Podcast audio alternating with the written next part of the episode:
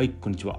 今回はメモでもいいから書いた方がいい3つの理由アウトプット習慣を身につけよう。今日からあなたはメモ魔王になるというテーマでお伝えしていきます、えー、アウトプットをすることっていうのはいつもですね、えー、習慣を身につけていきましょう。アウトプットの習慣を身につけていきましょうっていうことをお伝えしているわけですが今回はですね、えー、メモでもいいからこう情報発信とかブログっていうと少しハードルが高いというかレベルが高いなって感じてしまう方がやっぱり多くてですね、えー、今回に関してはまずはメモでもいいから書き出すことアウトプットする習慣を少しずつ身につけてほしい。スタートしてみてはどうですかっていうことで、えー、僕が思いつく思いつくっていうかアウトプットをすべき理由っていうのはたくさんあるんですけど今回は3つ、うん、分かりやすいところでお伝えしたいと思います。何かのきっかけになれば嬉しいです。まず1つ目悩みが解決できます。うまくいかないと感じて悩んでいる時にですね紙に書き出してみると良いです、えー、僕もよくやるんですけど書き出していくことで何に悩んでるんだろうなっていうこの書き方に正解はないのですが今感じていることを書いてみるんですね。そしてえこれなんでだろう？なぜ？なんで？なぜ？っていうふうに自分にどんどん問いかけていくんです。そうするとその根っこにあるものっていうのが見えてきます。こうよく掃除の場面掃除する場面家とか、まあ、会社でもいいですけど、えー、詰まっている時例えばトイレとかお風呂とか台所とか詰まりの原因がですね小さなつっかえであることとかあると思うんですね。その小さな小さなつっかえがどんどんそこから溜まっていってこうかなりの大ごとになっていくというか。でも実はスタートは小さな小さなつっかえだったんですね。それと同じです。こう僕たちは悩む時に勝手に被害妄想をどんどん膨らませてみたり不安がですねこう暴走する形で巨大化していって考えれば考えるほど思考すればするほど、うん、うまくいかなくなるんですね。考えようとしない。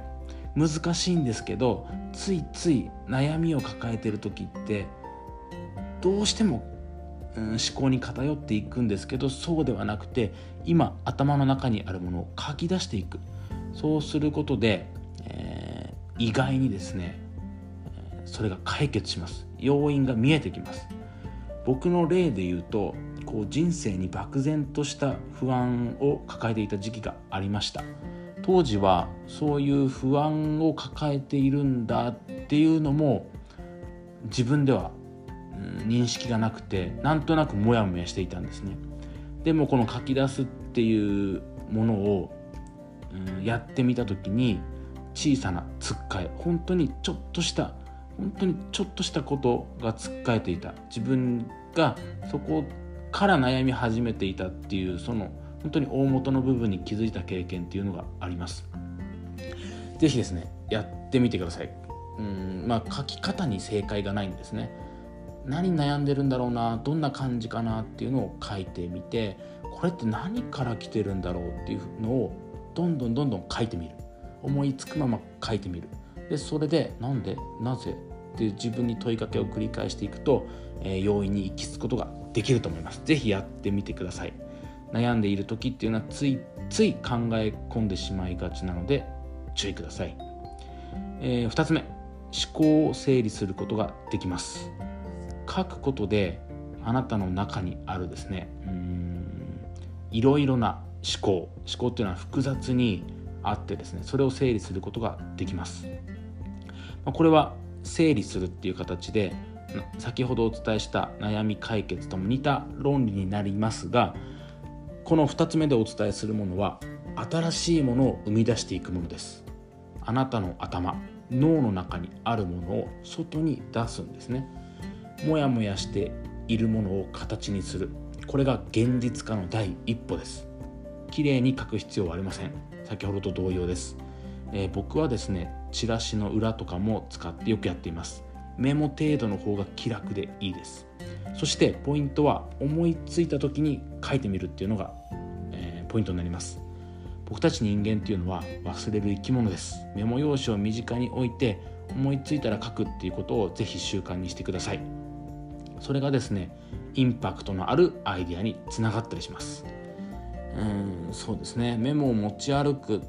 そこまでいかなくてもまあ何かうん本当にチラシの裏とか使わなくなった、プリントの裏とか何でもいい。とにかく書く書き出すっていうこと頭の中にあるものをメモに留めておくっていうことをやってみてください。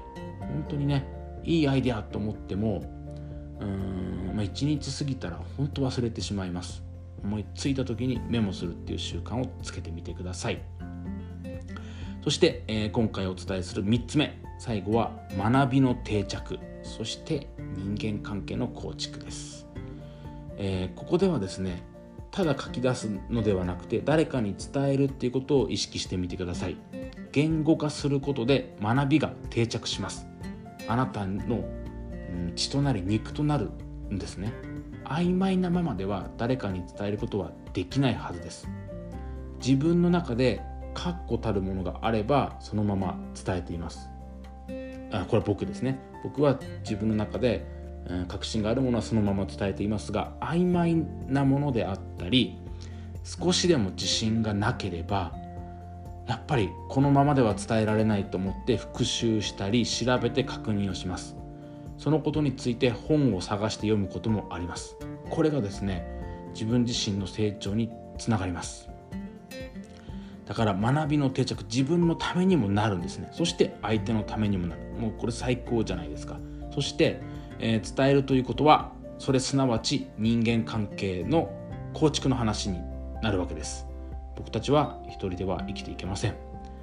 自分の考えを伝えて相手に伝えて対話をしてお互いの理解を深める。っていうことをしていくことで人生がどんどん豊かになっていくんですね。なので言語化するスキルが不十分であれば自分の考えをうまく伝えることができずにその相手との関係性で結局苦しむことになるんですね。だから言語化のスキル自分の思いを伝えるっていうのは、まあ、スキルと表現してますけど本当に大切な大切な、えー、スキルになります。で人生と人間関係というのは密接に関係していますので、えー、意識して言語化能力を高めるっていうことは人生を豊かに生きることに直結します。このようにですねコミュニケーションという視点からもアウトプットをする習慣っていうのはおすすめです。えー、今回3つお伝えしました。1つ目が悩みが解決できる。2つ目が思考を整理することができる。そして3つ目が自分自身の学びの定着。そして相手との人間関係の構築。この3つがメモでもいいからそのアウトプットの習慣を身につけていきましょうというえー、僕が進めるまずパッと思いつくそして、まあ、ここ分かりやすいかなお伝えしやすいかなっていうもの3つを挙げてみましたがアウトプットの習慣があなたの人生にもたらす、えー、効果というか良いことっていうのは本当にたくさんあると思います。